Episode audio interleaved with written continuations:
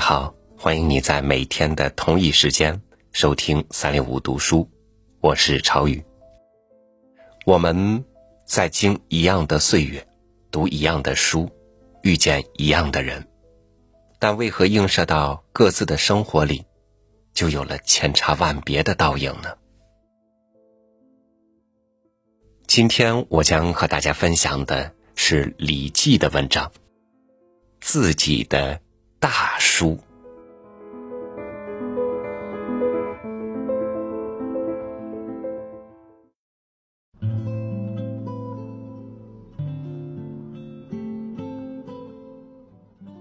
有人说读《堂吉诃德》，少年读时觉得滑稽好笑，成年读时肃然起敬。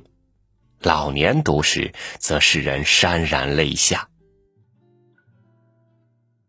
我认为说这话的人是一个有哲学头脑的读者，他以暗喻的方式对《堂吉诃德》这本伟大的书做了一个相当精彩的譬喻，同样也暗含着这样一种见解：伟大的作品，正是那些能够为我们的不同人生阶段提供各种养料的书。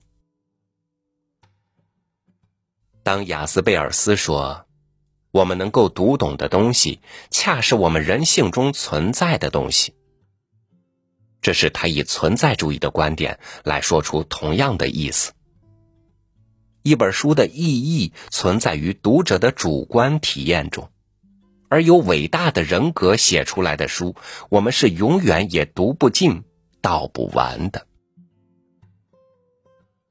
我们注定读到的。只是一些片段。其实，我们读过的每一本书，无论是大作品还是小作品，都不过是印在一本我们自己大书上的一些片段而已。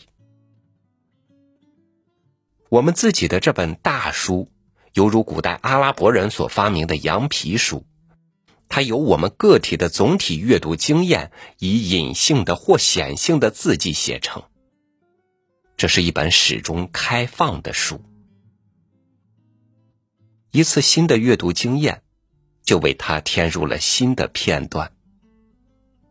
由于新文字的出现，一些旧文字就可能被擦掉，已隐去的文字也可能复现，而整本书的结构也因此做出调整，产生新秩序，获得另一个新的文本。然而，对执迷于心灵静识观念的人来说，这却是一个难以发现的真理。在一个天真的读者看来，读过《红楼梦》，就是读完一百二十回，并不会因为这本大书的缘故，使我们仅看到了一些仁者见仁、隐者见仁的片段。一本书。之所以在天真的读者那里是完整的，其实原因在于我们的情绪和想象是完整的。我们有我们自己的逻辑。虽然维特与简爱只有那一个，但有一千个这样的读者，就可能有一千个维特，一千个简爱。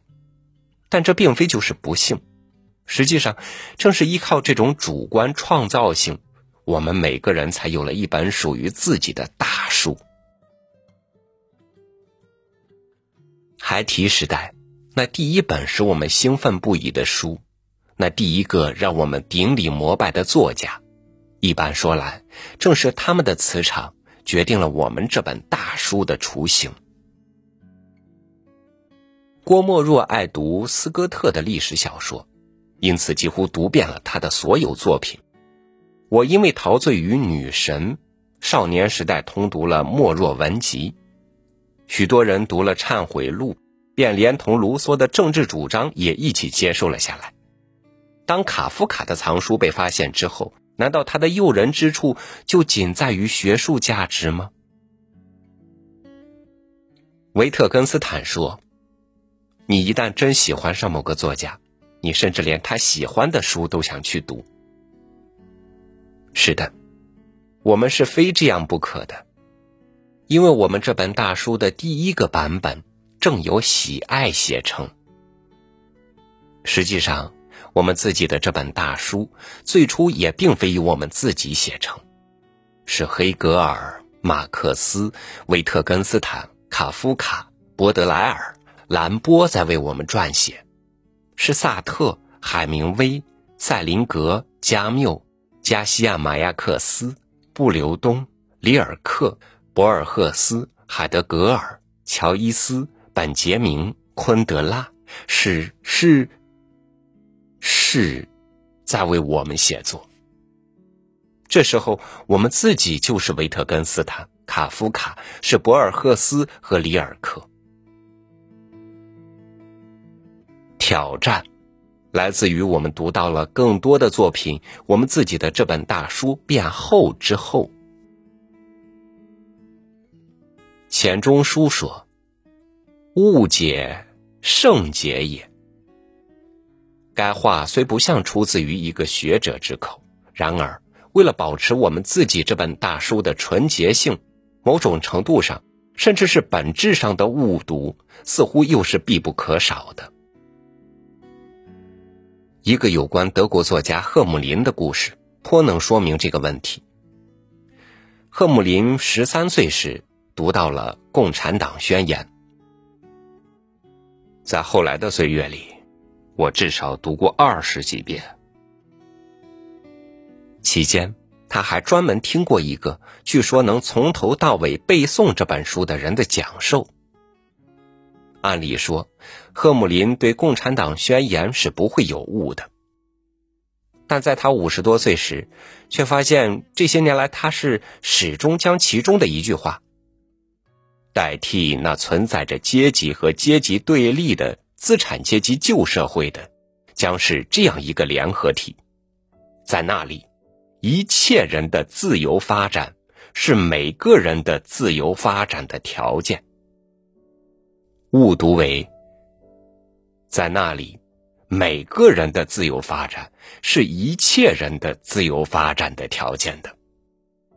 这不是一般性的误读，而是原则性的、根本对立的误读。前者所说的是历史唯物主义所理解的自由，后者则属于自由主义。但火与水在赫姆林自己的那本大书中还是相融了。正是通过这种误读，既为赫姆林保留了一本完整的《共产党宣言》，又使他的自由主义信念免于毁灭性的直接打击。天真的人总希望自己所爱之物。彼此也能相爱相容，但就是他，也永远不会无视这样一个问题：当两种以上同时为我们所爱、所信奉的东西发生了根本性冲突时，我们就非得做出取舍不可。如果说以上赫姆林式的误解来自于我们的感情，那么没有感情，也就没有误解可言。有的只是认识论上的漠视与缺席，而对立的情感只会引起我们理性上的否定与怀疑。事实上，更为常见的也是一本书的存在，反倒构成了阅读另一本书的障碍。现代派的读者一般不会去读现实主义的作品，一类作家几乎命定成了另一类作家的克星。当我狂热的读过荣格的著作之后，克尔凯格尔的作品便从视野中消失了。海德格尔嘛，就像刚做完了一场噩梦。还有萨特、加西亚马亚克斯与乔伊斯，同时我也与弗洛伊德、与福柯告别了。到了这个时候，也可以这么说。我们自己的这本大书又变薄了。然而，这却是一本已经赋予了象性与结构的大书。如果说我们自己的这本大书第一个版本由感情写成，那么它的第二个版本就是由理性写下。我们的这本大书也因此真正具备了羊皮书的品质。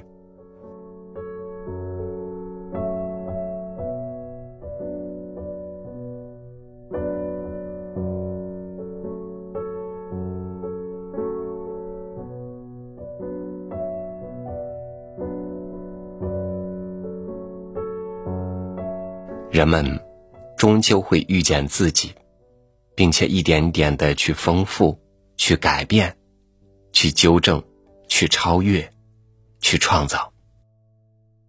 通俗的来说，我们每天所做的每一件小事，都是在塑造自己，都是在书写我们自己的大书。感谢您收听我的分享，欢迎您关注微信公众号“三六五读书”，收听更多主播音频。我是朝宇，明天见。